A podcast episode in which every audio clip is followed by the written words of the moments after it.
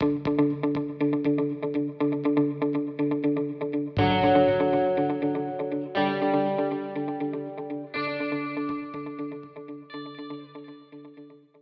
家好，欢迎收听横竖横。呃，今天终于请来名古屋大学电影研究的马然老师啊，呃，非常不容易，因为马然老师最近几这个几个月都非常非常的忙。那马然是跟我也是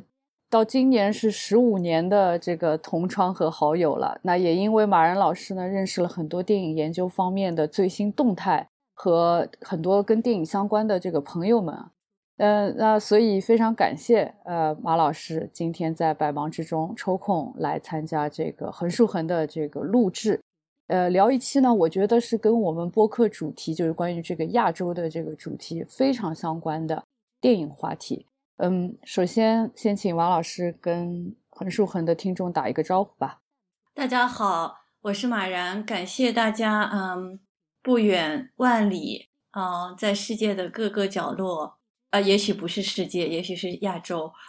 来倾听我们这次嗯小小的一个谈话吧。然后也感谢潘玉老师，呃，主持这个横竖横这么有意思趣味的节目，专门思考亚洲，针对亚洲，然后面向亚洲，我觉得非常好。嗯，好，谢谢马老师。那首先我要先恭喜马老师，呃，他参与主编的华语独立影像观察。的这个杂志的第一期是一个特刊，那这个特刊的名字呢是《当代日本中国独立电影文化的关联》啊，这一期呃三百多页的这样一个特刊，非常资料非常的浩瀚，然后有非常重要的一些呃跟中日两国的这种影像交流相关的呃一些文字的资料、采访啊，还有啊学者的研究。那么，因为马老师一直是啊，对啊，中国一开始是对中国的独立电影和独立电影节有非常多的这样的一个研究。那么现在，因为马老师在日本工作，所以呢，他也将这个整个亚洲的啊，或者中日啊两两地之间的这样的一些影像方面的交流，呃，就串联起来。我觉得这是一个非常重要的工作。那首先，我也想让马老师先来谈谈，呃。这本杂志，这本华语独立影像观察这个杂志和包括这期特刊，他们诞生的这样的一个背景，我想是不是应该非常就是准，大家准备了也非常久了。对，嗯，其实这个特刊，嗯，它是一个创刊号，我们这个嗯期刊呢，它是双语的中英双语，嗯，以后也会继续做下去。那么它是其实是华语独立影像资料馆，英文叫这个呃 Chinese Independent Film Archive，它旗下的一个相当于研究项目吧。然后呢，现在呢，其实呃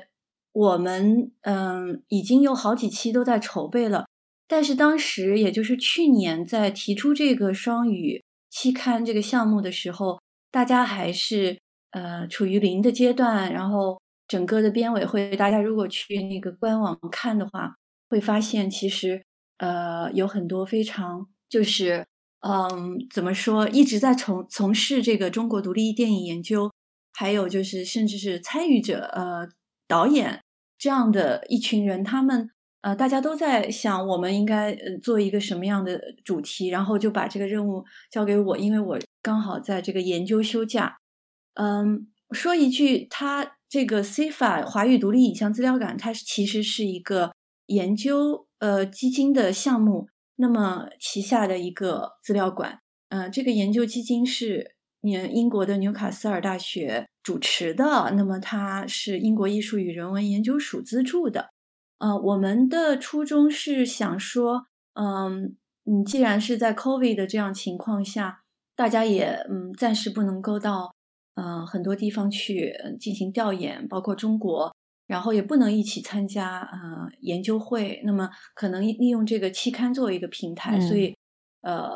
我们当时呃受任之后，我就和秋山朱子老师，大家嗯一定要记住这个名字，他是非常非常重要的推手吧。呃，就一起想了这个期刊。呃，其实很多的结构和内容都是后面才发展出来的。嗯，所以这个档案库它现在是处于一个线上的一个状态，还是线下的状态？呃，这个档案库呢，其实是主要是在线上进行 archiving 啊，进行很多的资料整理，包括说他收集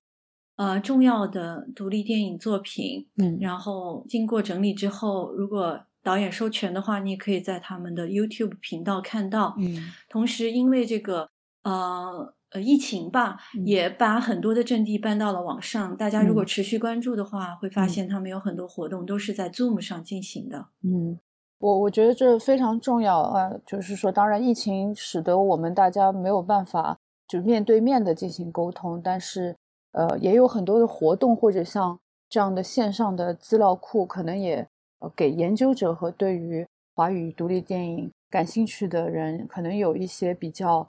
方便的这样的一个呃机会去去接触到这些电影吧。那我想，因为这本特刊的这个创刊号的导言也是你写的，那这个导言的题目叫像群岛那样思考，是吧？这个我觉得还是一个非常有意思的题目啊。呃，能不能跟我们解释一下什么叫像群岛一样思考？然后像群岛一样思考电影是什么意思？我觉得呃是这样的，首先我们这期的主题是叫做嗯，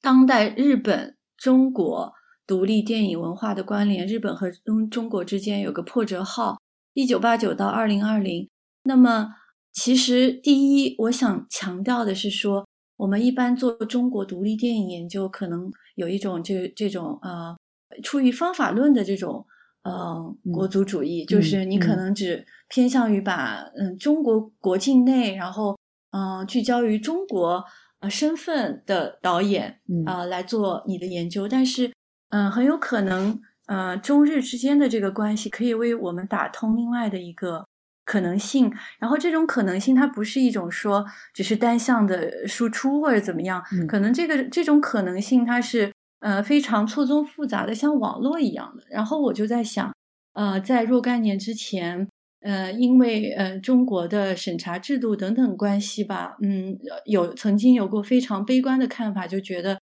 呃中国独立电影的未来非常的令人担忧。那么在那个时候，有人呃有这样悲观论调，但我那个时候其实我突然发现，好像那个时候我做了一个呃 presentation，一个一个呃发表。那个里面我就说过，能不能去想说，呃，其实我们没有任何一个呃群体存在，它是一个孤岛，我们都是互相关联的。这种关联性可能就像群岛这样，就是你不要只去想大陆，对吧？以大陆为中心，呃，把大陆作为中心去想这种权力关系，你应该把自己从这种大陆的中心，或者是呃呃一种权力中心。看边缘的这种呃角色之中，或者是位置之之中解放出来，嗯，所以群岛可能是我非常呃，就是有点像耍了一个小聪明，然后去看了呃一些非常有意思的讨论这个呃独立电影的，或者是。呃，独立电影呃关联的一些书籍吧，啊，得到的一些灵感。如果大家仔细去看，还有一些人类学的一些呃观点在里面。所以，嗯，可能是这样的一个初衷吧。提出群岛，其实并不是在写导言的时候没有特别特别强调是它是一个严密的定义，大家可以用自己的想法去发散思考。对，嗯，我觉得中间提到的。就是说，呃，像群岛那样思考，或者群岛的这样的一种视角，其实是可以让我们去，呃，重新来审视，比如说所谓的亚季，是吧？就是亚洲的不同的地区跟国家之间的这样一种关联性，还有说超越国族边界的这种所谓中间性的这样的一种考虑。其实反过头来再来看，可能真的就像马老师讲的，是可能可以解放我们原来的一种比较。相对来说比较局限的这种视角。那除了我觉得，包括我看了整个的这个呃特刊的内容的介绍，或者我也仔细看了一些几篇之后，我也发现这这个特刊非常有意思。就是说，它除了去讲说一个电影本身是怎么样之外，它还有非常重要的，就是说是电影的放映还有电影的这样的一种流通流转，呃，它作为一个媒介，它如何在不同的，比方说电影节，或者说不同的这个语境之下播放的这样的一个过程，呃，这个可能也是，就是以前我们可能做电影研究，觉得就是去看电影的文本嘛。但是我觉得这这个特刊让我觉得特别有意思的就是说，我觉得这些电影节或者放映的活动的这样的一些研究或者描述，真的是像把这些原本自己甚至不自知的这些。小小的岛屿都呃连接起来了，就变成一个群岛了。所以我觉得这是呃，我觉得是呃非常重要的一个贡献吧，对于亚洲的这个电影研究。那还有就是因为呃，我想要借这个特刊的内容，也引出今天我要跟马老师呃谈论的一个非常重要的另外一本出版物啊，那就是马老师自己啊在。两年前是不是一八年出的？一九年，一九年出，那也是两年前。Sorry，我我现在还停留在二零二零年的这个时间感中。所以，呃，马老师一九年出了阿姆斯特丹大学出版社出了一本，我觉得也是非常里程碑意义的啊。如果大家要研究当代亚洲的独立影像的话，不能够去错过的一本书，叫《当代亚洲的跃进独立影像》这本书。所以，其实我觉得这个特刊里边所提到的很多的这样的一种跃进和跨境的概念，其实，在马老师的这本专著里边，我觉得是有更加详细的、更加理论化的这样的一个分析，我觉得非常精彩的。嗯，那或者也可以让马老师先大概给我们介绍一下你这本书。这个谢谢潘老师，嗯，我还有一两句话关于这个创刊号，没问题，刚刚没有来得及讲完，没问题。呃，我就是稍微的这个做一个小小的、迅速的总结，就是说这个创刊号呢，呃，为什么搞出了三百多页？其实是因为在你做这个调研的过程中，聚集了很多，呃，包括像潘老师观察的非常准确，就是很多展映啊、流通的部分。这样的呃呃策展人，然后实践操作者，他们的视野其实比这个学术论文来的更生动，更有呃，我不能说学术论文没有价值，但就是说，其实我们发现，呃，这个中日文化呃电影独立电影文化交流的这个前沿，它是在这个实践中，所以就呃邀请了很多人来做这个。包括供稿，或者是他们有自己的想法，跟我们一起 Zoom 会议啊。嗯，这个时候才发现到说，在欧美语境中，因为大家知道这个，呃，因为一些嗯大家都明白的原因，在欧美做中国独立电影影像是非常非常强大的。嗯，那么反而是中日的这层关系，在欧美的英文的学术研究中，有很多东西都是从来。没有被关注过的，然后很多东西就是第一次被了解到的，嗯，所以也坚定了我们的这个信念吧。包括说就是呃，有一些呃缘缘起，对吧？有一些最早的一些交流，它是怎么样通过电影节或者是通过人和人之间的关系建立的？这个其实是呃，我认为不是学术论文。可以用客观这个科学的论述可以概括的，所以整个的三百多页有很多就是情感的激荡，所以我特别推荐大家。嗯嗯，是这个，所以我是觉得这个非常珍贵，大家呃一定要呃去读一下，而且是中英双语的，所以呃它可以看到的人应该是非常大的啊，这个面是非常大的。那好，那我们还是回到这个马老师自己的这个著作。就是这本《当代亚洲的跃进独立影像》这本书，这这本书其实，嗯，因为我开始，呃，因为我跟马老师，我们是等于是四年的这个同窗，我们一起度过了博士的这个岁月。然后当时马老师做的是这样一个比较关注于华语独立的这个影像。然后当然马老师后来去了日本之后呢，就也开始关注了这些，呃，就是说跟日本相关。但我。可能我在这本书正式出出来之前，嗯，我是没有，就是怎么说呢？我可能是零碎的知道马老师的这些研究，但是等到他这本书出来之后，哇，我就发现非常有意思。因为呃，可能我们平时的一些零碎的讨论，包括一些关于亚洲的这个讨论，马老师在这本书当中提供了一个全景式的一个呈现，也是非常令人激动的一本书。呃，所以我想呃让马老师也聊一聊当时呃怎么会开始去想这个题目，或者这本书怎么诞生的。哦，谢谢这个潘老师的溢美之词啊，这个就是所谓的硬广了，可能。呃，我的必须的，必须的，嗯，谢谢。我的这本书现在是可以，嗯，free，嗯，open access，所以你是可以免费下载的，嗯。那呃，就像潘老师讲的，我博士的论文其实关于电影节研究的，是关于中国独立电影研究，但是主要是用电影节作为一个呃切入点吧，来看这种展映啊、流通的政治。嗯。那所以有很多机会去呃去参加电影节。嗯。包括亚洲的和这个欧洲比较重要的策展亚洲电影的电影节。那么，呃，我整个项目的缘起，我跟几位朋友都谈过，就是其实应该是在二零一二年的鹿特丹国际电影节在荷兰。嗯，我那个时候还有一些闲空吧，作为那个博士后，呃呃，不不，还是博士吧。然后我去鹿特丹，那个时候看到了这个。呃，MIDZ 也就是赵德胤的一部作品《归来的人》，然后《归来的人》是他二零一一年作品，然后入选了二零一二年的鹿特丹，应该是这样。然后当时我很惊讶的是说，因为我也帮电影节做翻译，他们让我给这部电影做中文翻译，中翻英，然后英翻中，我就很纳闷，明明写的是一个。缅甸电影为什么要让我去翻译呢？去了以后，嗯，见到赵德胤，就发现，嗯，更了，就是更更让人 震惊的是，他居然会说云南话，哦，就是，所以他是一个马老师是云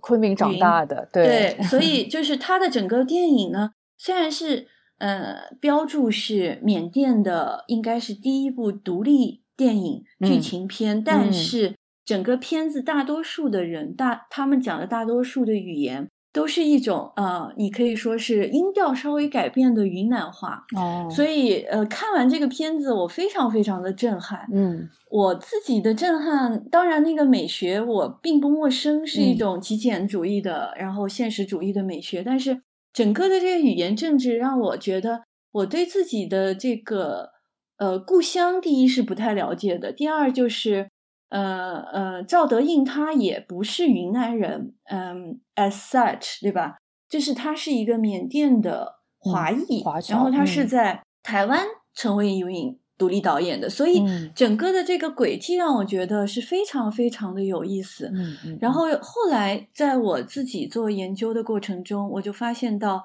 呃，当然也有很多电影节的旅行，我就发现到，其实像这样，嗯，就是他的身份，他的。护照，他的护照身份对吧？嗯，国籍和他讲的语言，和他所描述的那个呃经验，他的归属感，嗯，这几个大的，我们可以说是呃规定了我是谁，你是谁的这个呃这些嗯框架吧，嗯，都是非常错综复杂，而且就是。呃，充满意味的。那而且我是非常非常遗憾的发现到，很多现在既有的英文著作中，他们关注的也有这样的导演，但是他们关注一般是，嗯，亚洲来到呃西方的，呃媒体制作中心，呃欧美，呃然后成为 diaspora 离散导演的这样一批人，所以没有人去写过。呃，亚洲这样非常背景非常、身份也非常复杂的这样一群导演创作者，他们自己的经历成为电影之后，然后他们自己的呃创作轨迹和他们自己呃的所来自的族群、所归属的族群、所暂时定居的族群之间的这种张力，告诉我们现在亚洲是怎么一回事。像这样的研究是我暂时没有看到，所以我当时就。好像有了一种领悟，觉得哦，好像我是可以做这个贡献的。这大概就是这个书的一个呃简单的来龙去脉吧。对，嗯嗯，对，因为我也是呃听了这个马老师跟我提到 MIDI-Z 之后，因为我原来也完全没有听过这个名字，包括他的中文名字赵德胤是吧？这个名字也挺复杂、挺古风的是吧？然后我才去看了，因为香港也有。在亚洲电影节或者是香港电影节也会上他的片子。之后我看了之后，哎，是的确是觉得非常奇特，因为他的电影通常是去谈这个，应该说是缅泰和中三国这个之间的这种边境嘛，而且他也是关注一些相对来说比较底层的，对吧？呃，但是呢，他用的演员呢，有时候就是又会是台湾的演员，对，所以我自己作为一个呃外行来看他的电影，我也是感受到了这样的一种，就像马老师刚刚说的，亚洲的这个复杂性到底是怎么回事？亚洲 是吧？那所以我觉得，我我觉得这些电影就是说，呃，在马老师的这个书里边有更加详细、更精彩的分析。那么我现在可能就。先不多说赵德英了，因为我想今天让马老师给我们来讲另外两组吧，因为有两章，它这个书一共有六章，对不对？从理论章到后面的等于六个不同的框架，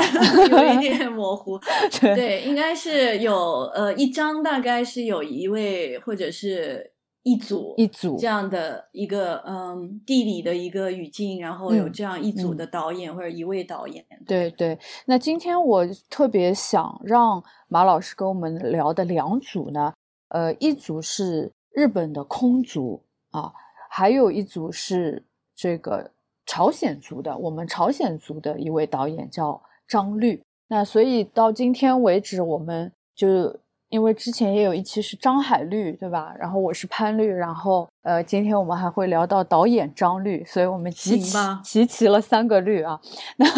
啊，我为什么特别想让马老师 来讲这两组呢？第一是最近呃，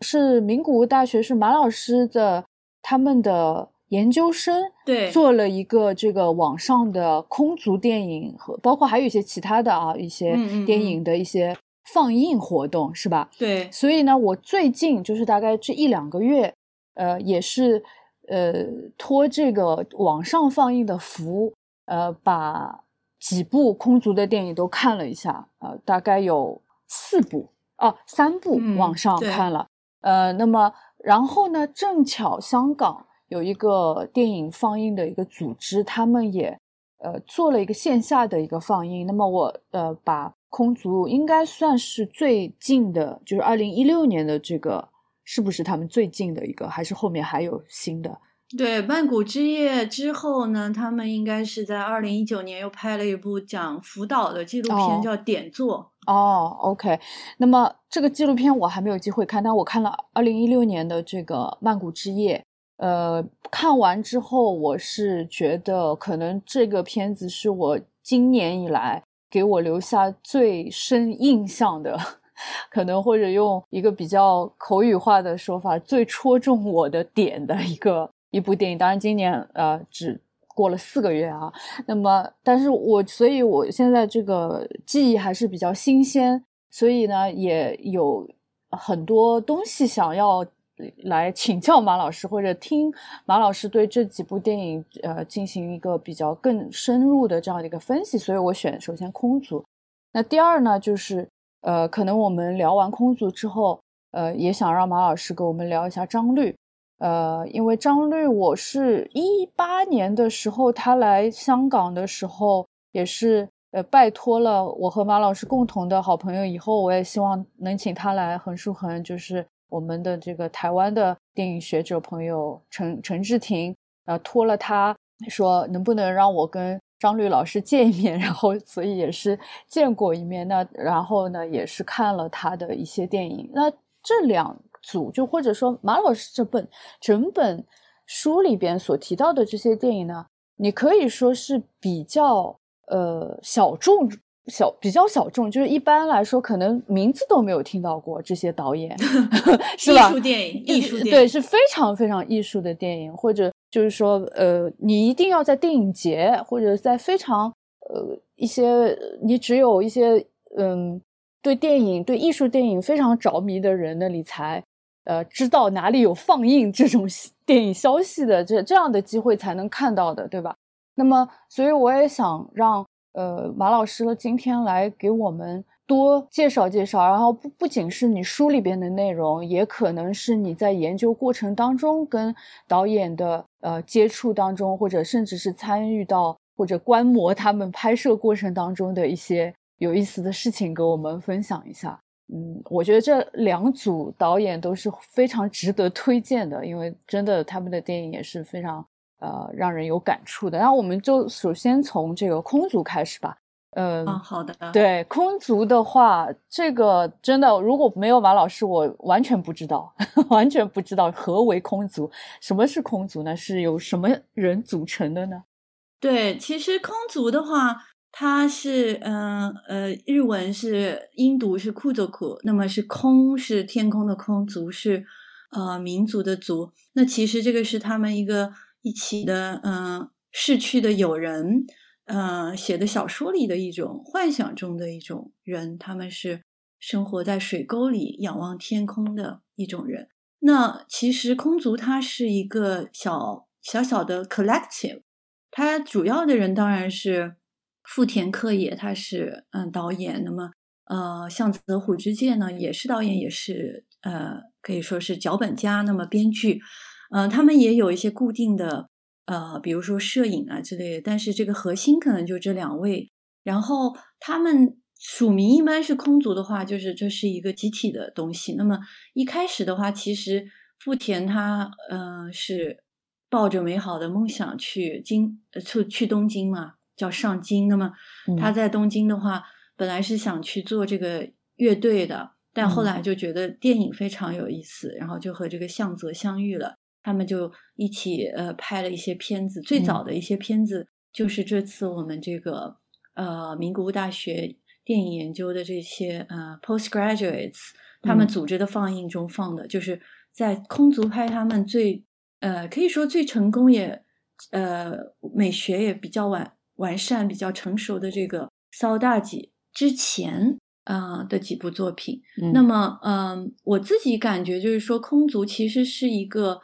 呃非常的 男性中心的一个小集体，嗯呃，经常有人跟我说你为什么好像没有非常 critical，我我自己也很很意识到，但是其实他们自己在拍摄中后来也会。有这个女性的，比如说摄影师，骚大级的摄影师是女性，她她们也还是非常非常善于去接受各种各样的意见和呃这个反馈的。那么，呃，他们这个团体是在日本是属于叫做呃这个自主硬化，嗯，就是一种类似于嗯还没有完全成为一种。呃，我们可以说 art house 艺术电影这种机制中，但是它又不是属于商业制作的，还在为那个呃成为 art house 那么做准备的一种，嗯，可以说是制作形态或者是一种样式样貌吧。嗯，那么呃，自主制作其实都是大多数真的就是自己来自筹资金，自己找人，自己找场地。嗯，呃，他们是非常非常辛苦的，一开始到现在的这个阶段是众筹。这这个用我们的呃这个说法，是不是就是说自主硬化有一点点像业余的这种感觉啊？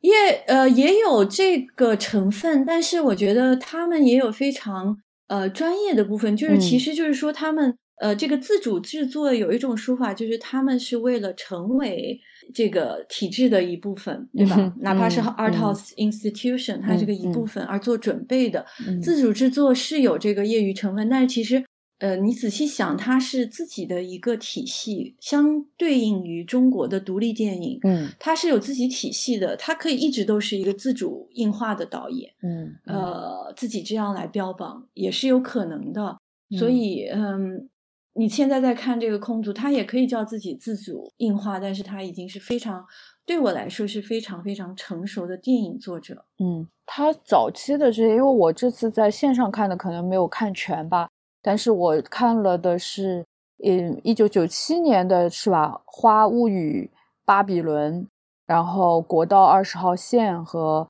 云之上》这两部都是两千年、两千零三、两千零七年呃的两部。那么像他们这些电影做出来之后，他们是在哪里放映呢？嗯，这个问题非常好，就是说自主。电影对吧？自主映画，它其实它的自主也包括说你的放映和流通是自主的。嗯，这个传统其实在这个很早日本的有点像 art house cinema 里面就有了。呃，比如说那个呃。若松孝二他开着一个车，对吧？写了一些很 agitation 的口号，就到乡下去放他那种革命电影，或者是 soft porn。嗯，其实他们的空族的电影也是去自己呃，就是租场所来放的。然后呃，我想强调的是说，为什么他们电影一一直这么难以看到？就是他们非常相信这个电影活动的力量，就是上映它不是只是上映而已，上映是要跟你的。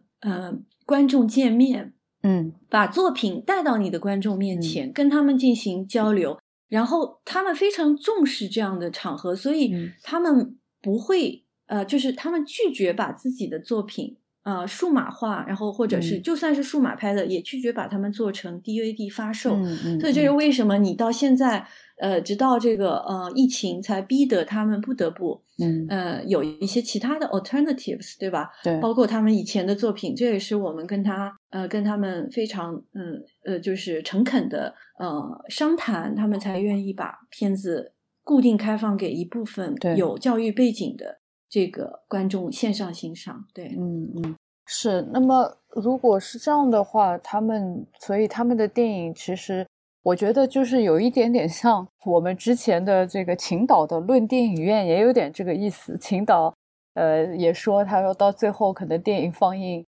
呃跟观众聊天变得最重要了。然后秦导他到现在做的放映，基本上也是依赖这些数码前的这些介质在进行的放映，所以。呃，可可以呼应到我们刚刚说的，就是马老师参与主编的那个，嗯，讲这个中日之间电影的这个 network，就是这个网络的，其实这个放映这个活动本身，啊，有时候可能比电影本身更更重要。我包括我这次看在线上看这几部电影的时候，尤其是大概，嗯，云之上吧，到国道二十号线也是有这种感觉，好像他们。是拿一个比较像像 VCR 这样的一个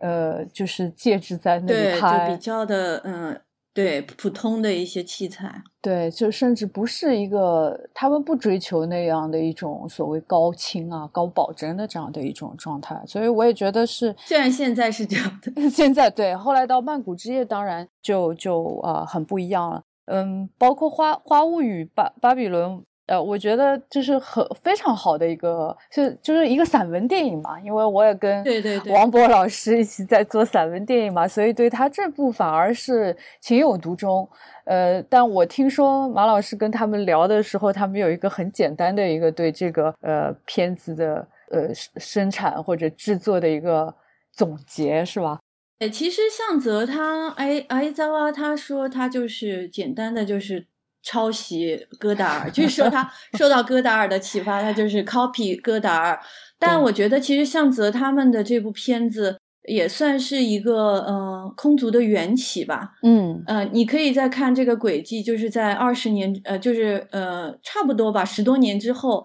他们就会回到东南亚去拍曼谷之夜。其实这个 idea 就是在当时他们两个一起去东南亚。旅行的时候，然后做这个片子的时候，就就已经埋下了种子吧。就是可以说，呃，所有的片子都是在为拍那一部片子在做准备。嗯，那我还想说，就是说。呃，自主电影的话，在日本有很多种的做法和定义，也有那种学生电影，你也叫自主电影。OK，但我觉得空空族它不一样，是它很明确，它做的是电影，然后它很明确，它的电影是为了未来的观众而存在的。未来的观众意思就是说，现在有很少的人来看，我现在租了一个酒吧，我去过在大阪，比如说我只有十个人来看，那没有关系，嗯，十个人来看我就很好的。我们看完了，好好的讨论，嗯，这个东西是是一个这个电影它自的自己的一个财富。那么这这十个人他就是呃托付给明天了，他们就是未来的呃观众。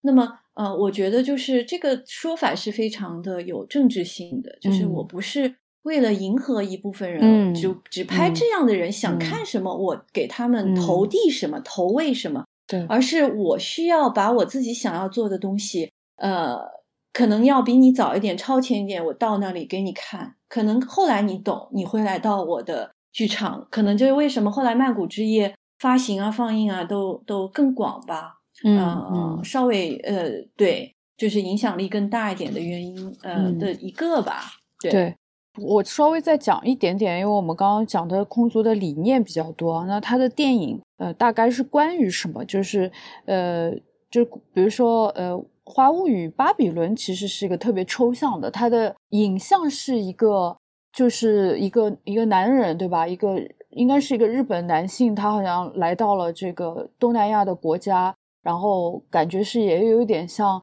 呃漫无目的作为一个旅行者，就是一个比较平常的这样的一个影像。但是它的这个旁白呢是一个英文的旁白，然后是一个女性用一个相对来说比较理性的声对音，就去机械的那种机械的声音去讲一些历史，讲东南亚的历史，对不对？就是讲这个对对对，就是毒品啊之类的。对对，包括还跟中国的这个鸦片战争啊什么，就是整个这样一个区域跟包括帝国的这样的一个历史有一个这样的一个讲述，所以它是一个相对来说真的是比较典型的那种 essay film，就是散文电影的那样的一种模式吧。但但它的其实那些 script 啊，就是它的这个女性的这个旁白是是他们自己写的吗？还是他们是从哪里是摘用过了录的，摘录的是吧？对对对，嗯是一个 research based 的。然后嗯我想讲，就是我有一个呃，刚刚才想到一个看法，就是他们到底拍了什么。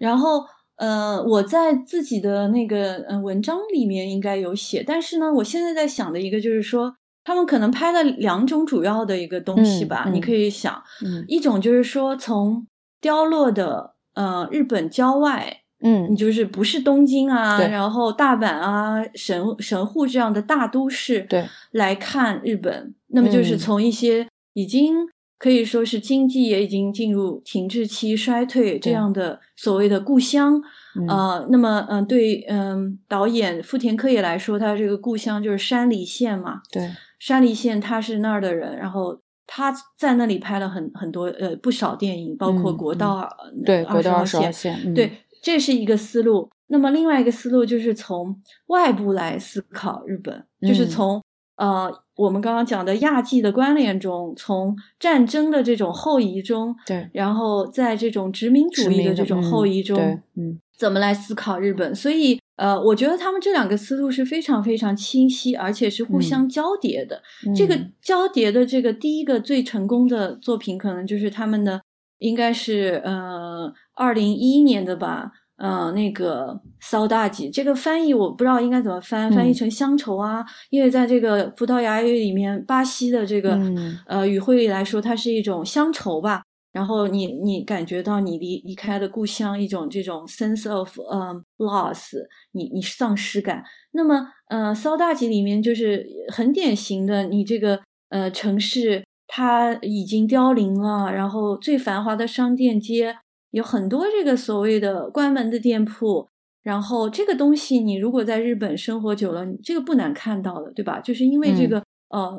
大家可能去中心城市去生活、去工作，你的这个小城市其实是只有一些对，嗯，被人抛弃了，嗯，对，老弱病残，然后对呃，有有有一些就是嗯，青年还生活在这里，但是他们就感觉到非常的不满，对对，他们自己没有非常非常美好的愿景，然后嗯在这个骚大记里面，其实就是呃，是关于这个妓女，关于这个建筑工人，对吧？关于这个外籍劳工，因为大家知道。这些郊外城市，很多城市，他们可能有一两个工厂，大型工厂，他们接纳这个呃，比如说嗯、移民工人，然后也或者是说，在这个骚大级情况里面是这个呃日籍巴西人嘛，就是他们祖嗯先是这个嗯呃来到南美讨生活的日本人，然后在嗯。这个、呃几代人之后，他们被允许有选择的被允许回到日本做这样的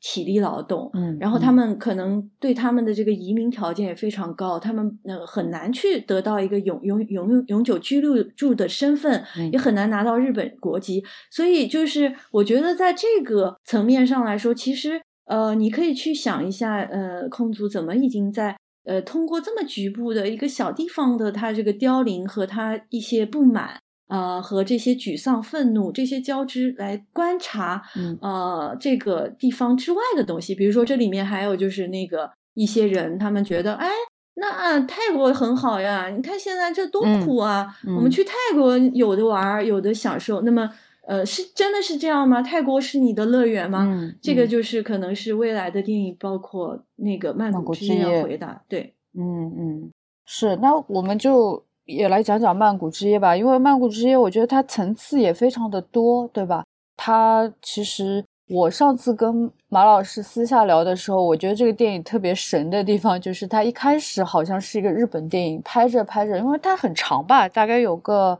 将近三个小时，是吧？可能前面一半大概我觉得是个日本电影，但是拍到最后一一个半小时或一个小时，我觉得它就变成一个泰国 电影了。然后包括它里边。有很多不光是那它的故事，当然本身也有很多层次，但是还有它，比方说这个影片移动的路线，它涉及到的这一些地点，对吧？我记得马老师的这个书里边有一张地图，是吧？是跟他们去走的这些路线也有关系。然后还有语言的层次，对吧？日语当然是一种，但还有它，比如说电影里边还。碰到了很多西方来到泰国的一些人，或者他们对自己的生活，对吧？对对。或者对于整个帝国的衰弱，他们自己帝国衰弱的一些抱怨，或者是怎么？嗯，还有就是一个层次，就是里边其实涉及到一点点就是音乐的东西，因为它里边我记得有一个非常呃震撼吧，这个可能也是因为我从马老师那里了解了更多背后的这个。讯息之后才觉得特别的有意思，就是他们来到这个柬埔寨的，呃，当时美军留下来的巨大的弹坑的这个边缘，对吧？一群日本的，然后也有泰国的，也有呃菲律宾的一些音乐人，对吧？他们坐在这个弹坑边上，然后互相来聊，互相在唱。他们不是在 battle，对吧？但是他们就是用这个方式在进行沟通。所以它这个里边层次非常的多，我就想，呃，可能马老师给我们简单聊一下，因为马老师也说了，其实曼谷之夜是跟他们以前的这两种方向的探索的，我觉得是一个集大成或者一个总结性的作品。嗯，马老师可不可以跟我们聊一下你对你跟这个片子之间的这样的一个呃观察或者分析？对，我觉得可能。呃，要想透彻的了解这个片子，呃，很短的时间内，我们很难就是去做一个非常嗯嗯完美的工作。嗯，但是呃，首先我我必须指出，就是呃，当然我的 chapter 里我也写了，嗯嗯，这个作品它是构思了十年啊，对，然后呢，它拍摄的时候之前啊，其实这个呃，富田克也和呃向泽他们我说了是这个。制作的核心嘛，那么当然还他们还有很多呃很多的好朋友，包括音乐人。那么呃，其实富田他是得到了日本政府的一个奖学金，他作为资助的一个项目，他在泰国生活了一年多，他专门去为了这个作品，呃，我们可以说是就是呃用中国的这个话来 讲，中国的这个文文文学家做创作就是采风，对吧？他去采风了，那么他就去了这个。呃，实际生活，然后学习语言，嗯，呃，这个都是非常非常非常难得的。对对，就是在这种大家在拍，尤其是成本不够的时候，对吧？你的这个预算不足的时候，你希望很快的完成一部作品，而不是很慢的完成它。嗯，所以我觉得这种速度感，这个是一定要，嗯，对理解空族电影是一个很关键的东西，就是。为了这个东西，我可以去做很多的牺牲、忍耐、等待、嗯，准备，嗯，而不是说我现在就一定要把这个东西做出来。也也当然有数码的技术，当然是可以在短时间把这个 production 做完。但是你的这个呃研究呢？所以他们的电影，其实这部电影，呃，我觉得日本一个。影评人说的是，呃，非常好，嗯，呃，他叫 Higuchi，呃，那么通口泰人，他说这个是一个 otaku 电影，我非常承认，我不觉得这是一个嗯贬义，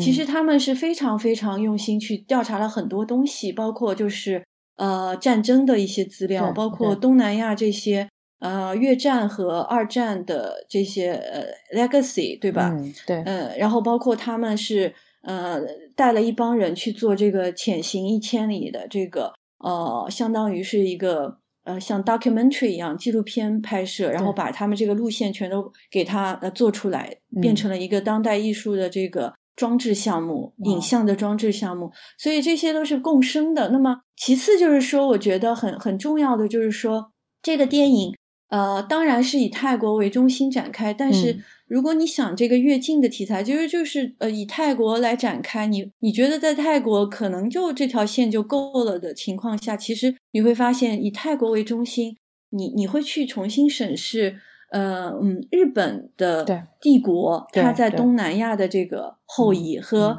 呃当当然包括对越战的反思。嗯那呃嗯日本和它是什么关系呢？对，那么当然是有这个日本泡沫经济时代，还有现在和东南亚的这种经济的不平等的关系，肯定嗯是密切相关的。当嗯然，在他们电影里有别的一种表现，对吧？嗯，嗯，所以我觉得，嗯、他们是想，当然就像潘老师讲的，他们当然核心是一个，貌似是一个这个呃浪漫故事，外加一个就是非常非常呃。还呃，怎么说呢？热闹的一个呃高级呃的红灯区的一个、嗯呃高级俱乐部的一个呃一个展开，对吧？嗯那么也也可以说是可能是反省于之前的作品，他们嗯加上了一些嗯、和这种女性挣扎痛苦嗯然后有关的东西，所以我觉得嗯，可能有个核心就是说，它这些越境。跨境，它的这些点到底是什么？其中一个让我最印象最深刻的，可能是这个，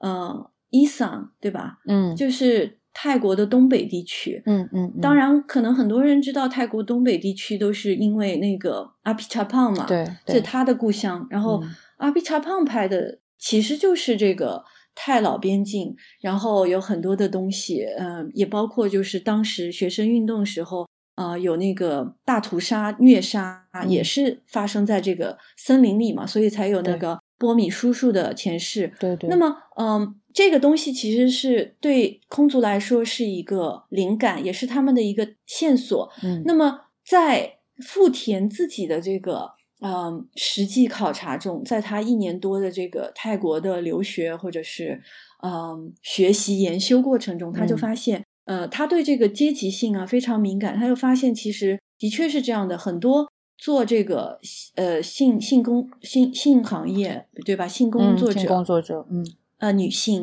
在这个呃他们这个非常繁华的有很多日日文字字招牌的霓虹招牌的这个嗯红灯区工作的女性，她们都嗯是来自于伊桑地地区。嗯对，因为非常贫穷，然后还有就是很大多数的这个嗯、呃出出租车司机对吧？就这一类，你想非常工作非常非常辛苦，嗯呃，他们都是来自于伊桑，所以他就对这种地方性有一个非常呃，我可以说是非常呃，让人很赞叹的一个联想。他就觉得，对呀，我在那个日本拍的是我们那个山梨县，就是从地方去想这种嗯嗯。中心的和中心的关系，和这嗯种大嗯都市文化被遗忘的人的关系。那么在泰国，其实嗯他也发现了这样一个入手点，就是你你怎么去想泰国的一个呃东北地区，泰国的被遗忘的角落，嗯泰国它自己边境线上这种混杂的文化和中心泰国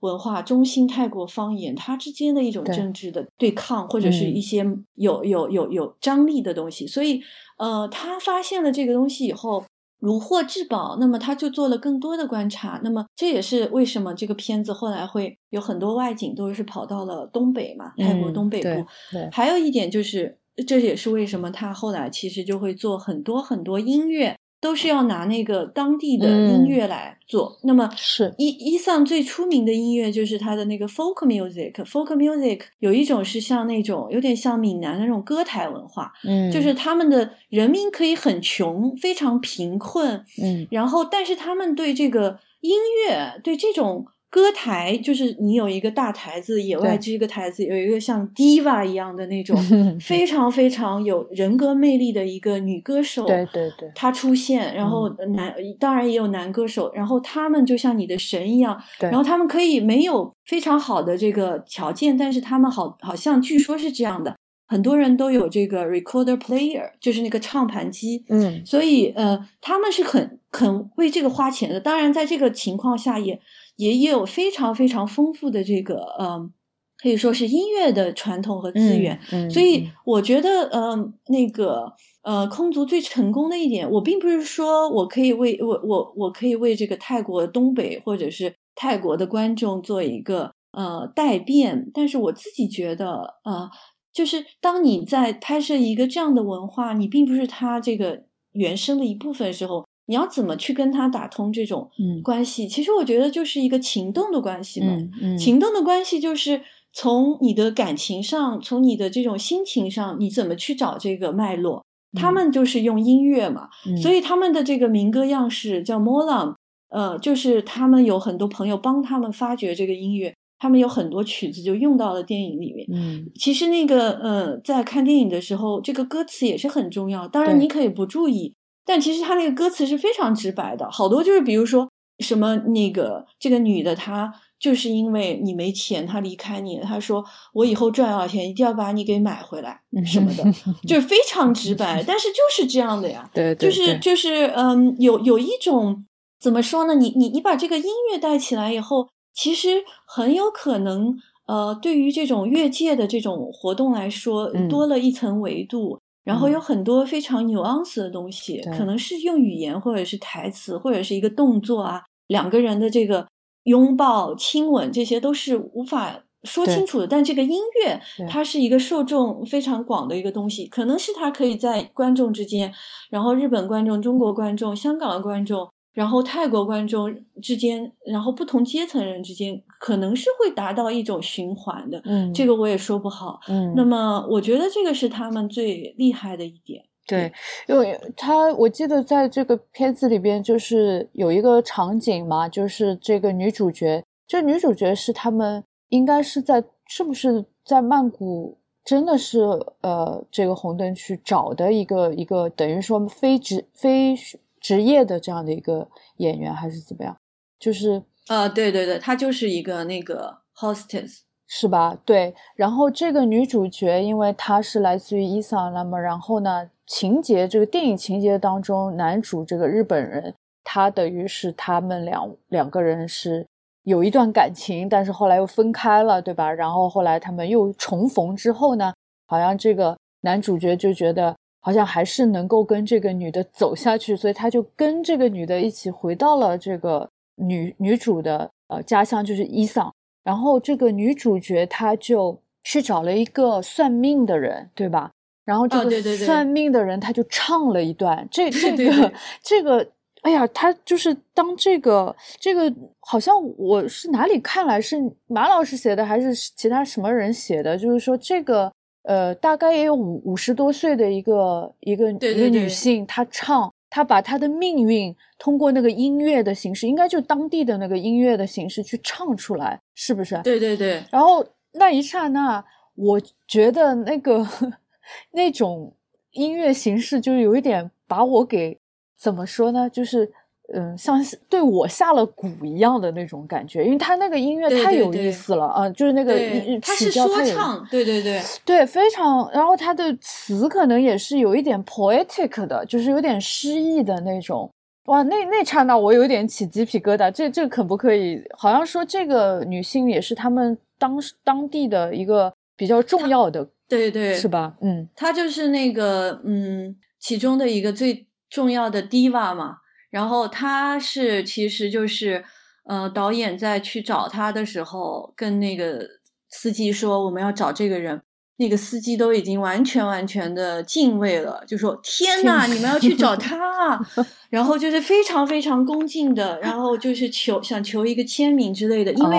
像这些人他们的那个演舞台表演的时候，呃，台下的人不是献花而已啊，台下人是扔钱的呀，对对对，就是你想要。赞美他，你要扔钱。那么嗯还有就是这个鞭子的一个套拍的纪录片里面，其实呃就是是这样的，就是这个女主角，这个女主角她在拍这个呃 sequence 的时候，她是嗯真的。她是真的不行了，他就是拍完的时候，他都一直在哭，嗯嗯，嗯就是停不了。嗯嗯，就是因为这个，嗯，diva 啊这些，他们这种说唱，他们有很多东西不是已经写好那种啊，对他是可以马上就来的。对对就他看到啊，今天这个天气，他看到这个人是这样，对他是可以跟你讲，你你这个是怎么回事？其实是嗯有一种。呃，心理的这个咨询啊，心理的这个慰藉，呃，仍然又带了很强的宗教性。是是是，嗯对，那就像一个活的一个偶像一样，其实有一点，然后他马上就给你一些对指引，是吧？那是很很冲击很强。呃，我可能就觉得怎么说，我看完之后，呃，我有一点很感慨，因为我跟马老师也是呃，一最就是这几年吧，也有一些讨论，或者我自己的一个观察，也是觉得呢，日本的电影呢，呃。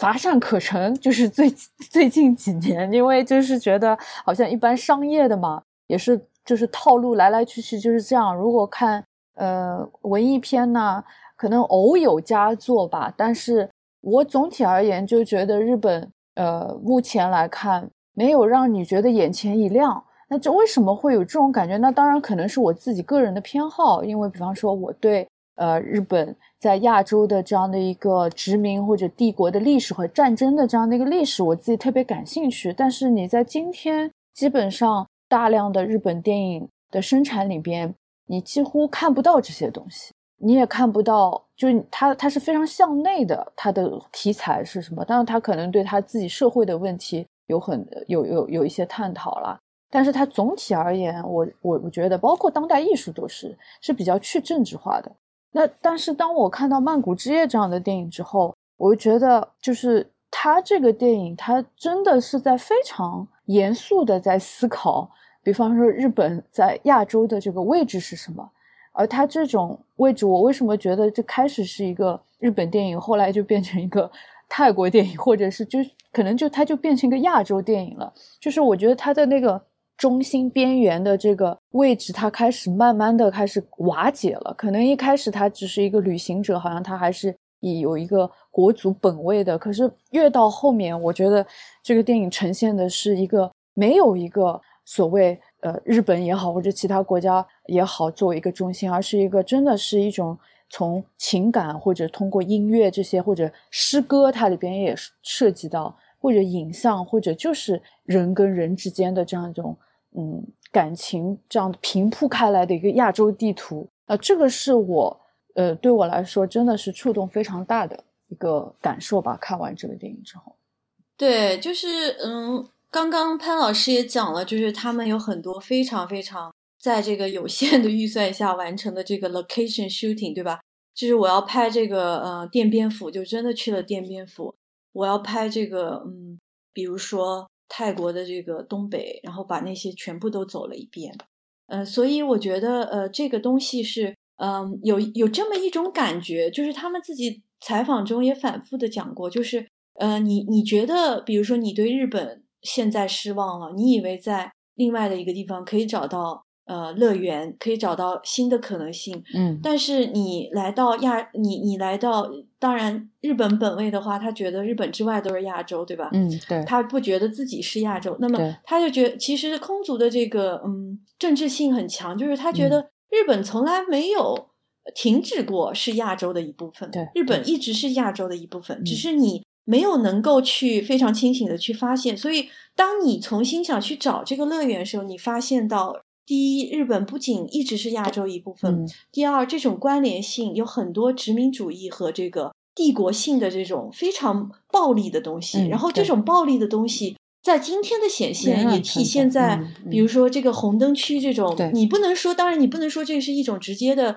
日本人他就对呃泰国的这些呃性工作者啊有什么直接的这种，但是其实这种。不不平等的经济结构，嗯、它是一种更深层的看不见的一种暴力，嗯、对吧？嗯、那么一直到今天，日本的国策，它从这个中国和韩韩国移开，它会强调说，呃文化方面，我会提倡很多这个面向东南亚的文化交流。所以这是为什么你在现在看日本的很多电影节啊，这些他们非常强调这个东南亚的项目，因为这样你才可以拿到钱。是这是一个日本国策。那么，所以我就在想说，嗯，这样的一种认识真的是可以达到就是更广的一些，包括年轻观众中的嘛？我是嗯在日本的语境内，呃，那也许是可以的。就是如果你呃，比如说你你你相信这种电影未来的力量，它的这种政治性的话，嗯可能是可以。包括像现在，我觉得，呃，虽然空族还是一个很小众的一个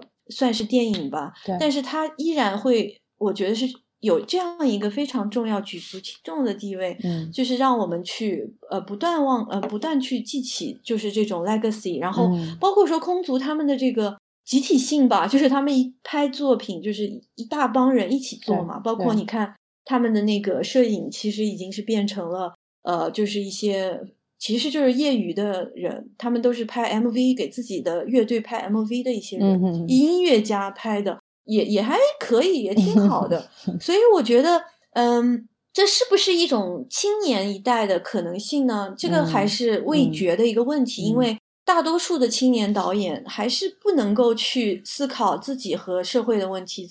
自己和历史的问题。呃，这个不是说你那个电影里一定要直接反映，我是觉得，如果你从来没思考过的话，你的这个哪怕是你去讲一个爱情故事啊，或者是讲一个很简单的这个日常的东西，你你这种沉溺，你这种嗯，你这种毫无目的，你这种甚至完全服从于资本，我觉得这都是非常危险的。嗯嗯，对，那这就是为什么我觉得，嗯，可能现在日本电影，呃，对我来说啊，嗯，当然有人说 anime 也是电影，我不否认，但我觉得为什么电影日本电影再不那么激动人心了？对然后嗯为什么他们选不出这个大大主赏，对吧？大对，那个大导呃主大导赏，嗯。大岛主他的名义设立的一个电影新人奖，每年只选一位。嗯。那么第一年是小田香一位女性导演，那么今年就根本选不出来，这就是一个嗯。很有意思的呃一个一个呃警告吧。对对，好啊，那我们还是想让呃马老师还是再来聊聊另一个章节啊。空竹聊了这么多，我觉得很精彩。那另另一位导演就是张律，呃，张律现在他是在首尔的延世大，是不是啊？教电他影。他应该已经回到北京了。哦，已经回到北京了。那原来他是在首尔也住了蛮长一段时间，然后嗯他是朝鲜族的一位导演。那可能有的听众也没有听过他，那么或者说，先让马老师给我们简单介绍一下张律。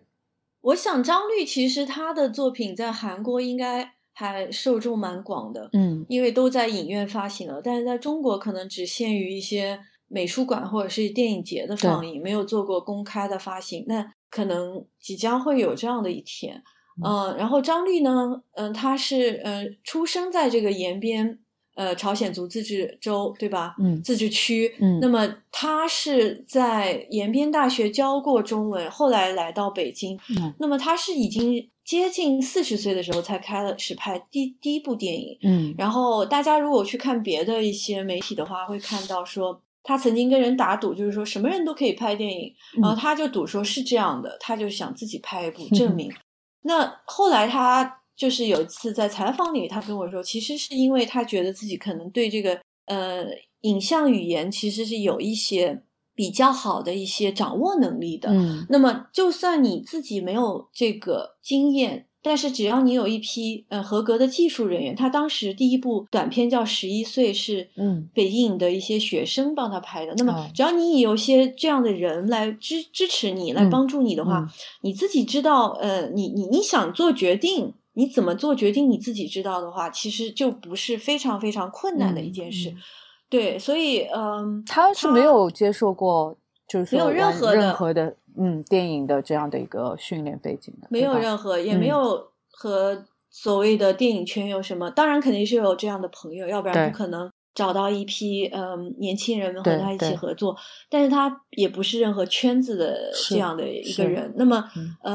嗯，他自己说他在拍《十一岁》的时候，一嗯开始是有点迷茫的，因为不知道应该怎么做嘛。到现场，后来就是把自己的思路整理清楚以后就 OK 了。那么第一部作品呢，也入围了这个威尼斯电影节，然后就此就一发不可收拾吧。但是它应该是从呃唐诗还是中文作品，那么里面的人都还说这个呃普通话，但后来的几部作品其实都逐渐是面向呃朝鲜族的。一些生活，那么也不是说朝鲜族那种非常呃，就是民俗性的，然后非常非常有异民族色彩的，不是这样的，也就是一些嗯现代物语吧，比如说一些关系啊、暴力性啊，然后关系中的暴力啊，或者是呃其他的一些呃，我觉得是比较疼痛的题材。这个是他在拍呃二零一三年的《图们江》之前的。呃，几部作品，那么都是和应该是和很多的呃韩国的制片公司合作的，嗯，对。然后他后来拍了他自己觉得我一生一定要拍的《图们江》，嗯，呃，也有翻译成《豆满江》，对。然后，嗯，《豆满江》可能更接近本意吧。然后，二零一三年，后来他。呃，应该是一四年吧，来到这个首尔延世大学教电影。嗯嗯，COVID 的时候应该回到了北京，然后现在应该是打算先应该是 settle down 在北京吧。但其实他一直是在北京和首尔之间吧。嗯嗯嗯，对对对，明白。他因为我最近是看了呃几部吧，他的呃《豆满江》我也看了，然后《庆州咏鹅》。福冈都看了，然后就是我们可能先说说《豆满江》吧，因为嗯，我是先看了一些他后面的，我我可能是最早看了，大概是最早的那一部应该是《胶片时代的爱情》，这个大概是已经比较后面的，然后也是跟他前面的呃这些以地方作为一个比较中心的叙事空间的这个也有点点不一样。呃，然后我最近才看了《豆满江》，那么《豆满江》其实是我觉得是一个跟这种儿童，对吧，在生生活在这个延边的这个儿童相关的这样一个题材。然后他们其实有在他们的村子里来了呃一些脱北者，是不是这样的一个故事？然后后来又对发生了一些事情啊。呃，这个电影，嗯，我我不晓得，我觉得可能还是。在张律的电影里面还挺重要的吧？不知道马老师怎么看这个电影？对，嗯，现在纠正一下，《图门江》《豆满江》应该是二零零九年的。然后我记得我是在香港电影节上看的。嗯。然后这个片子，我觉得刚刚也说了，就是张律一直想拍的一部作品，就是呃，他想讲在这个延边，然后有这个边境的故事，因为他家是呃很早的时候也是从。现在的呃朝鲜半岛的韩国这边呃移民吧，来到了这个呃如今的这个延边地区。嗯，那么他家还有一些亲戚，应该还还在那边。嗯，那么呃他是有这样的一个身份，然后他自己一直想拍，就是说到现在呃有很多的这个脱北者，他们会越过这个呃豆满江来到中国，然后呃。很多村庄，这也是真实发生的。很多村庄啊，他们会和这个脱北者有一些张力啊，有这种故事性啊，所以他一直想拍这样的一个电影。他觉得拍完这个电影，他都不用再拍任何东西了，就可以呃做别的事了。他一直是这样想的。我自己是非常非常喜欢嗯豆满江，然后因为不仅是因为他对张律整个生涯的一个里程碑的意义，同时也是因为。表面上是一个儿童的故事，其实是，嗯，我觉得把很多种他自己的一个美学表达比较淋漓尽致吧。比如说，就是这种，嗯，你的一个沟通的问题，然后同同时也有，当然这个对身份的一个比较完整的一种表达，就是里面有人，呃，是当然现在朝鲜过得不好，他们逃到中国，但是呢，这个片子里也有村庄里的老人，就中国这边的这个村庄啊。故事全是以这个村庄为主主线的。那么中国这边这个村庄里也有老人，他有痴呆症，他一直就想，他说我小时候就是我家人牵着我的手走过一个桥，就来到这里了。我现在要回家，他就一直想回去。然后，呃，这个片子里还有一种人，就是儿童他的呃妈妈，她是在这个如今的韩国打工，她是在韩国他们叫做朝鲜同胞嘛，对吧？呃，这个朝鲜族同胞，朝鲜族同胞。嗯那么，呃，他们也是呃打工，然后呃过一点稍微好一点的生活。嗯，所以有各种各样的这种身份背景交错，嗯都在这个非常呃可以说是呃与世隔绝的感觉的一个村庄发生了。但是里面并不是有非常非常多台词的。那么呃也非常让人佩服的就是张律的这个这部作品，嗯、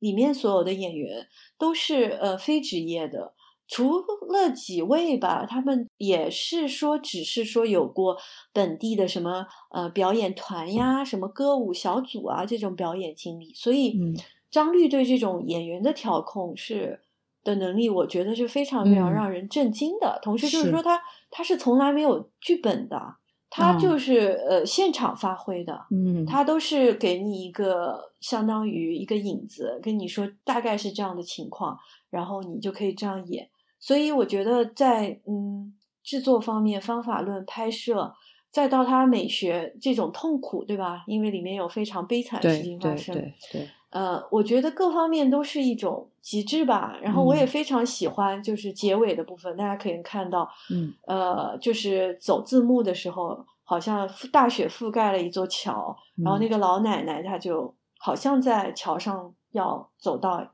从一方走到另外一方，你不嗯知道她是回家了呢，还是走失了。嗯嗯，我觉得嗯这个是对这个张律自己本身这个呃朝鲜呃族身份的问题的一个非常感伤的一个注脚。同时，我也嗯非常抗拒把它叫做呃朝鲜族导演，嗯，因为中国的这个官方话语它有这个少数民族电影，吧？对对对少数民族电影里可能就有什么呃，有一些嗯。拍了白族对吧？拍了广嗯西壮族嗯刘三刘三姐啊，嗯然后五朵金花呀，然后可能我还拍了这个金玉姬啊，就是朝鲜族的这个战士，所以我觉得，嗯嗯，他是一个他在中国的身份当然是一个朝鲜族的中华人民共和国公民，但是我觉得他不是一个拍他不是一个拍少数民族电影的导演，他就是拍张律作品的导演。对，而且包括他到后面，呃，我刚刚也提到了几部，说比方说福冈啊，还然后后来还有柳川，对吧？柳川拍完了吗？还是预定要要要印了吗？还是怎么样？柳柳川应该已经已经做完后期了，后期了。我觉嗯得很很重要的一个转折点是嗯他拍完土呃这个呃豆满江对吧？两零九年拍完豆满江之后，嗯他其实在一三年拍了一部纪录片，这也是他嗯为数不多的，应该是唯一的一个纪录片吧，叫嗯《风景》。这个纪哦录片是全中电影韩国的泉州电影节 commission 的，他们就是给三个导演一一人一笔钱，你拍什么陌生人那一期的主题叫 strangers，嗯，然后嗯他还有一个日本导演，还有一个印度尼西亚导演，他嗯。拍的就是呃这个风景，嗯。但是他拍风景呢，当然是 commission，所以他说那好啊，我再拍。那个时候他已经应该是在这个教书了。然后呢，他拍这部电影呢很有意思，是一个几乎没有什么对话的，嗯全是拍的呃城市里的移民工人，各种各样的移民工人和他们工作的场合，然后。呃，里面应该是说全部都是自述，就是自己讲自己的梦，不是那个梦想的梦，是你昨晚昨你你最近印象最深的一个梦，最难忘的一个梦。嗯所以这个片子我觉得是非常非常体现张律的一种，就是他对社会的韩国社会的一种敏感，因为他从来没有在韩国社会生活这么久嘛。嗯那么他他他回到韩国或者来到韩国，嗯然后教书，他对这个社会的观察就是从外部变成内部嘛，所以他就会有很多不一样的想法。我觉得这个也是他之后又重新去拍故事片，但是那些故事片又变成另外一种风格的自己，对吧？有些人嗯。说非常像那个洪尚洪洪尚秀的电影，嗯嗯嗯嗯，所以就是有一点，嗯，怎么说，嗯，轻快了，然后有有很多这种，嗯。嗯嗯，充满了有点 irony，对然后有一点都市浪漫的那种，都是嗯。韩国社会自己发生的故事。嗯，所以，嗯，这些故事里面也都有嗯各种各样的嗯身份的人，比如说像这个呃《春梦》，对吧？里面有这个脱北者，里面也有嗯中国朝鲜族的少女来到了这个呃韩国，对吧？各种，然然后包括像这个最新的这部嗯柳川，我觉得可能是一个新兴的一个面向，它是一个华语电影。那么柳川之前那个福冈呢，是嗯对吧？对。一些韩国第一线的那个艺术电影的演员，对，拉到福冈。那么你看，福冈是一个面向日本、面向这个韩国的窗口，把他们拉到这里一起来拍片。所以我觉得，呃，一定要呃强调这个轨迹吧。嗯嗯，对，反正我觉得这几部看下来之后，呃，它都是很有意思，就是说，呃，都是有关于。一一群人，或者可能只有两个人或两三个人，他演员不多的，然后他们就来到了另一个地方啊，他总是有一个这样的一个好像空间上的错位一样的这样的一个场景，对吧？像福冈里面就是，而且人物之间的关系，你都甚至不知道是。现实还是梦境的，有一点这种感觉。然后三个人就来到，三个韩国人，两两个大叔，一个年轻的女孩，三个人来到了福冈，在那里瞎瞎晃悠。然后，呃，又突然之间有一个，其中一个大叔又好像，呃。在一个福冈的酒吧里边工作了，或者是怎么，然后就是也没有什么情节的，就是他们在那里聊天，或者是怎么样。呃，庆州也是，你你也不知道，还是哦，不是庆州，是永娥吧？好像是，就一男一女两个人，也是好像是旅游来到一个地方去住一个民宿，对吧？然后你到很后来才知道这两个人之间是什么关系，然后又突然又出现一个。什么民宿的家的女儿，然后又有她的故事，就是这些人，他们都是处在一种流动旅行，但是错位的这样的一种关系。然后张律用一种，就是真的是我觉得是梦境跟现实边界的这样的一种，呃，处理手法，很诗意的，很有文学性的把这些故事撑起来。我自己觉得是非常美的。他所有的这些我看的这些电影都是。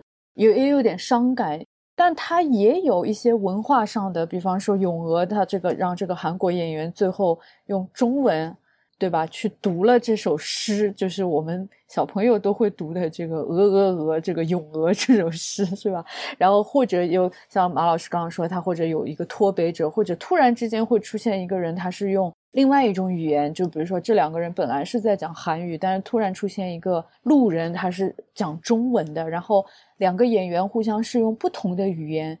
但是他们竟然理解了对方。我觉得特别多的这样的一些场景。对的，我觉得就是呃，潘老师讲的非常好，我也很同意。我觉得有这个嗯地理的这个位移，呃，同时你也会很呃，就是应该是早就发现张律他的这个很多作品，他都非常喜欢以一个地名作为一个引子啊，对吧？对对对，呃，包括说像这个咏鹅，它的日文的或者是韩文的这个标题是群山，就是。棍伞，那么是郡山，是这个呃日治时期非常重要的一个港口，专门运米啊什么的来给供给给日本大陆的这个帝国的。嗯，所以嗯，我我觉得嗯呃，既是这种位移，位移呢，它其实又带动了一种呃，可以说是呃电影文本中和文本外的一种。时间的一个交错，嗯，那么就是回忆吧，嗯，可以很简单说，包括就是说，一方面是呃这些呃他叙述的手法，有的时候像咏鹅，你不知道应该哪段先发生在哪段之后，那么这个是你自己对他理解，但但同时这些人他们都是有自己的一个。故事都是靠这个回忆的片段来来来来，呃，可以说是呃框架框定了他们的一种身份，对对。但是同时呢，这些叙事又不是那种非常宏大的那些东西，对吧？可能他会有一个东西跳出来说，啊，这个是一个。嗯嗯，在在在韩国的中呃中国朝鲜族同胞什么的，有有这种什么街头演说对吧？在有，嗯，但是下一秒钟可能这个人是个骗子，他要把这个东西给化解了。但是他他的这些对身份的这些，包括那个在春梦里面有这个呃，疑是地上霜，举头望明月，低头思故乡，对吧？嗯，像这些《静夜思》什么的，它都是一些非常非常 minor 的、非常局部的，嗯嗯貌似就是不经心、无心插入的一些，嗯关于身份啊，或者是关于这种边界模糊性的一种呃 comments，它的一个评价，对吧？你也可以嗯说是一种玩笑，一种俏皮的一种、嗯嗯呃戏谑戏谑，包嗯括说就是说呃呃呃，比如说在《咏鹅》里面，你那个女主角就说，那你看呃我的这个爷爷他当时是从这个呃，比如说他是从这个呃。延边这边回来了，如果他现在还是留在那边，他我现在就不是一个韩国人了，嗯我就是一个中国朝鲜族同胞了。对对呃之类的，对吧？嗯就是这种对身份的一种回应，或者是判断，或者是思考，嗯可能有一种举重若轻的感觉吧。就嗯是呃，我我觉得反而这种东西会非常有意思。呃，当然，我并不是说排除，就是说，呃，我们不能有那种对身份非常正面。非常呃，比如说呃，斩钉截铁，对吧？什么什么身份是什么样？定对，是嗯对政治身份，呃，嗯对身份政治那种非常呃，就是行动主义化的一种呃斩钉截铁的那种呃有有自己的 agenda 那种呃声明表现。我并不是说排斥那个，但我觉得张律，你你在张律那里不应该去寻找那个东西。我觉得他所做的东西可能是呃超越了这个东西，这是我嗯的一种理解。对，嗯嗯啊，那我觉得呃收获也很大，因为我们之前就是说也没有好 好好的互相去聊过，就是大家互相都哦，今天你看了这个那个，但是没有以一个比较集中的方式来聊这些电影，所以今天我觉得也聊得非常爽。所以呃，最后我想让马老师啊，今天讲了这么多电影，呃，从他这本书里边其实提到了比很多的电影了。呃，我就想让马老师给我们做一个推荐，也让听众可能如果对这些电影有兴趣的话，可以去尝试去，呃，如果有机会看的话，去看一下。能不能让马老师在你提到在这本书里边提到的这么多电影当中，挑出排名不分先后的最喜欢的三部？对，嗯，谢谢这个潘老师给我这个机会啊，我就是非常的呃担心这个环节，因为嗯顾此失彼 是不太好，对吧？呃，我自己对这个书的一个反省就是，其实嗯。你仔细看的话，这个 line up 没有非常多的女性导演，或者是她是生理嗯身份嗯是女性导演，嗯这个我也在其中一章就是讲赵德胤时候我讲了，其实就是越界的话，包括说你拿一个摄像机，或者说就是你自己作为一个呃体验者、生活者，嗯。像张律这样，因为嗯。工作啊或者什么，他越越境，他从北京来到首尔，或者首尔回到北京，是什么样的一种身性别身份更容易越境？嗯，amazingly，我发现可能在这个影视之间，包嗯。括像空族这样的 gesture，对吧？他们嗯这么嗯。浩大的东南亚的后殖民地图对对绘制，对嗯都是非常非常 privilege 男性的，对是的就是生物男性，对吧？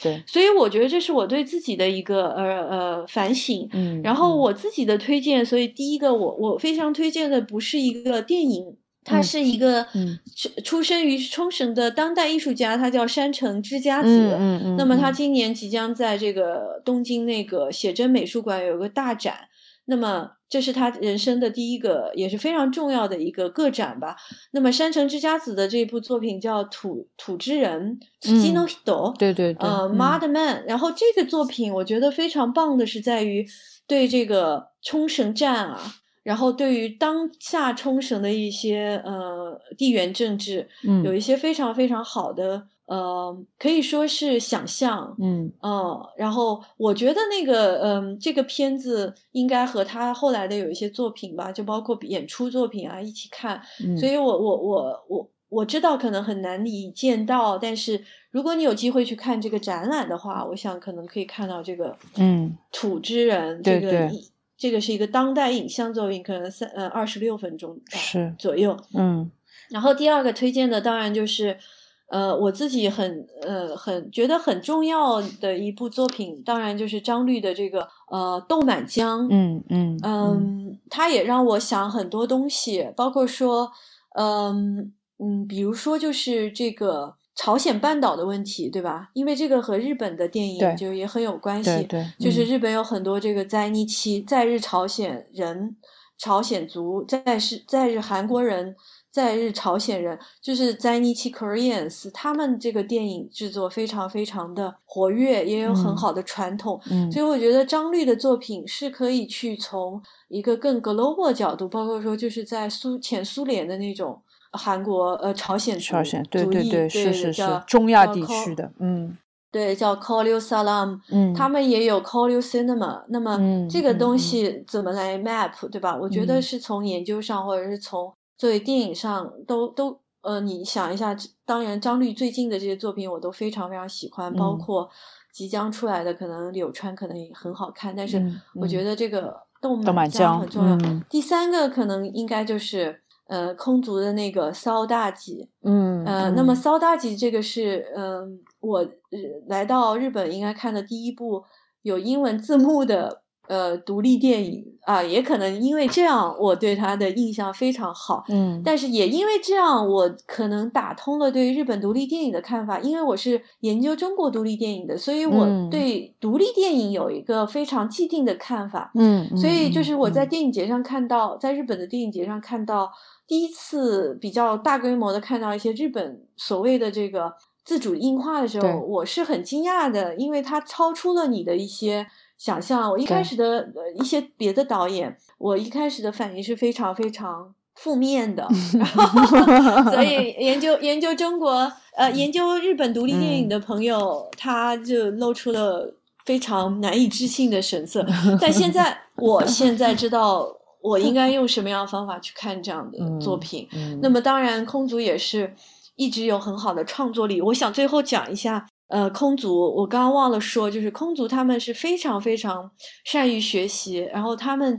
呃很用心钻研贾樟柯，就是贾樟柯不是只是贾樟柯的，就是嗯拍摄手法，包括说贾樟柯可以拍一个纪录片，他为什么不拍个纪录片？他把它拍成一个。剧情片，嗯，这个是他们学到一个东西，就是空族也是这样。你你去拍这个曼谷的呃之夜那个旅程，那个纪录片可以拍一个纪录片，为什么不拍成纪录片？你要把它变成一个虚构的。嗯，所以这是一点。另外一点就是说，他们从贾樟柯这里学到很多关于就是你怎么去在国际电影节 pitch。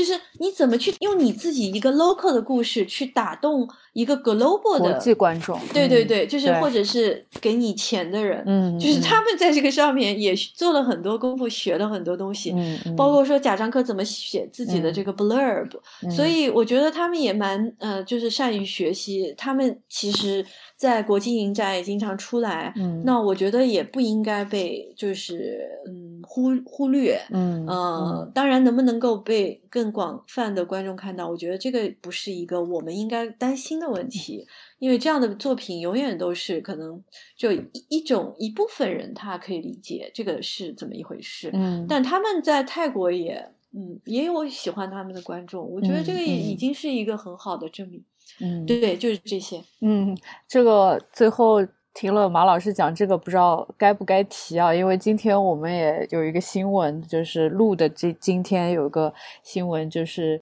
赵婷的这个《无依之地》拿了奥斯卡最佳电影。然后我们上个礼拜就发现有一个我们比较尊敬的一个电影研究的资深的学者也提到说，《无依之地》是对贾樟柯《二十四城记》的这样的一种。